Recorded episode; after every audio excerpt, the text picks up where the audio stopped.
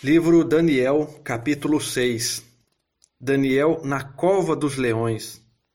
O rei Dário resolveu dividir o país em 120 províncias e escolher 120 homens para governá-los, a fim de que tudo corresse bem e não houvesse prejuízo. O rei nomeou três ministros para controlarem os 120 governadores. Um desses ministros era Daniel, e ele mostrou logo que era mais competente do que os outros ministros e governadores. Ele tinha tanta capacidade que o rei pensou em colocá-lo como a mais alta autoridade do reino. Aí os outros ministros e os governadores procuraram achar um motivo para acusar Daniel de ser mau administrador, mas não encontraram. Daniel era honesto e direito, e ninguém podia acusá-lo de ter feito qualquer coisa errada. Então eles disseram uns aos outros: Não encontraremos motivos para acusar Daniel, a não ser que seja alguma coisa que tenha a ver com a religião dele.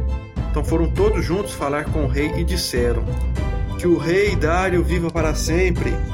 Todos nós ocupamos posições de autoridade no reino, isto é, os ministros, os governadores, os prefeitos e as outras autoridades. Nós reunimos e concordamos em pedir ao Senhor que dê uma ordem que não poderá ser desobedecida. Ordene que durante 30 dias todos façam seus pedidos somente ao Senhor. Se durante esse tempo alguém fizer um pedido a qualquer Deus ou qualquer outro homem, essa pessoa será jogada na cova dos leões.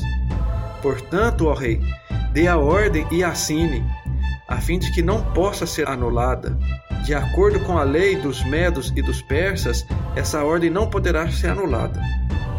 O rei concordou, assinou a ordem e mandou que fosse publicado.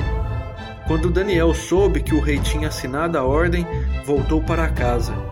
No andar de cima havia um quarto com janelas que dava para Jerusalém. Daniel abriu as janelas, ajoelhou-se e orou, dando graças ao seu Deus. Ele costumava fazer isso três vezes ao dia. Os inimigos de Daniel foram juntos até a casa dele e o encontraram orando ao seu Deus. Então foram procurar o rei a fim de falar com ele a respeito da ordem.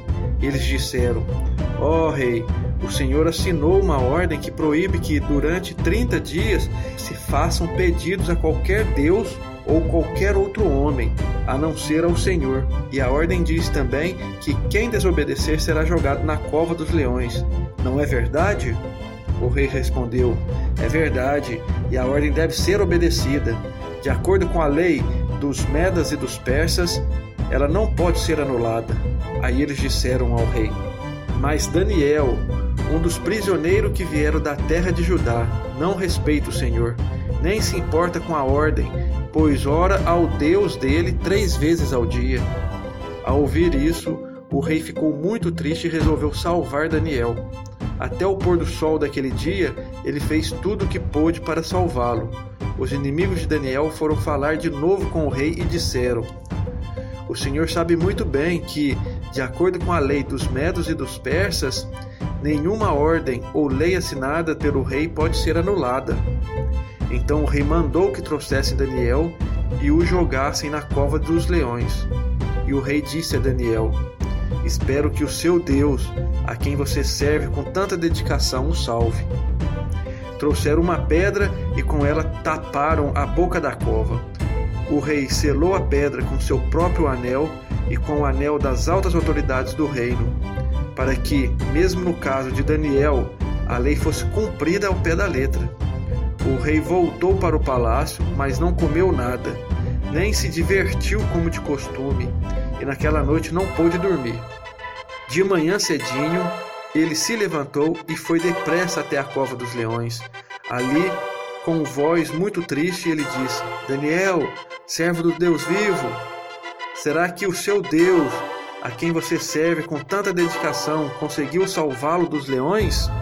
Daniel respondeu: que o rei viva para sempre. O meu Deus mandou o seu anjo, e este fechou a boca dos leões para que não me ferissem, pois Deus sabe que não fiz nada contra ele, e também não cometi nenhum crime contra o Senhor. O rei, muito alegre, mandou que tirasse Daniel da cova. Assim ele foi tirado. E viram que nenhum mal havia acontecido com ele, pois havia confiado em Deus. Em seguida, o rei mandou que trouxesse os homens que tinham acusado Daniel. Todos eles, junto com as suas mulheres e os seus filhos, foram jogados na cova.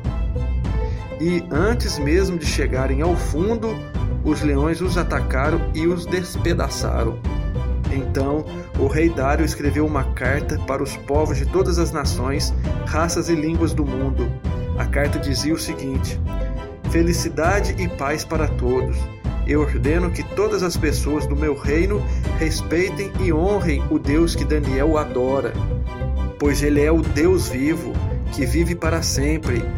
O seu reino nunca será destruído, o seu poder nunca terá fim. Ele socorre e salva. No céu e na terra ele faz milagres e maravilhas. Foi ele quem salvou Daniel, livrando-os da garra dos leões. E Daniel continuou a ser uma alta autoridade no governo durante o reinado de Dário e depois durante o reinado de Ciro da Pérsia.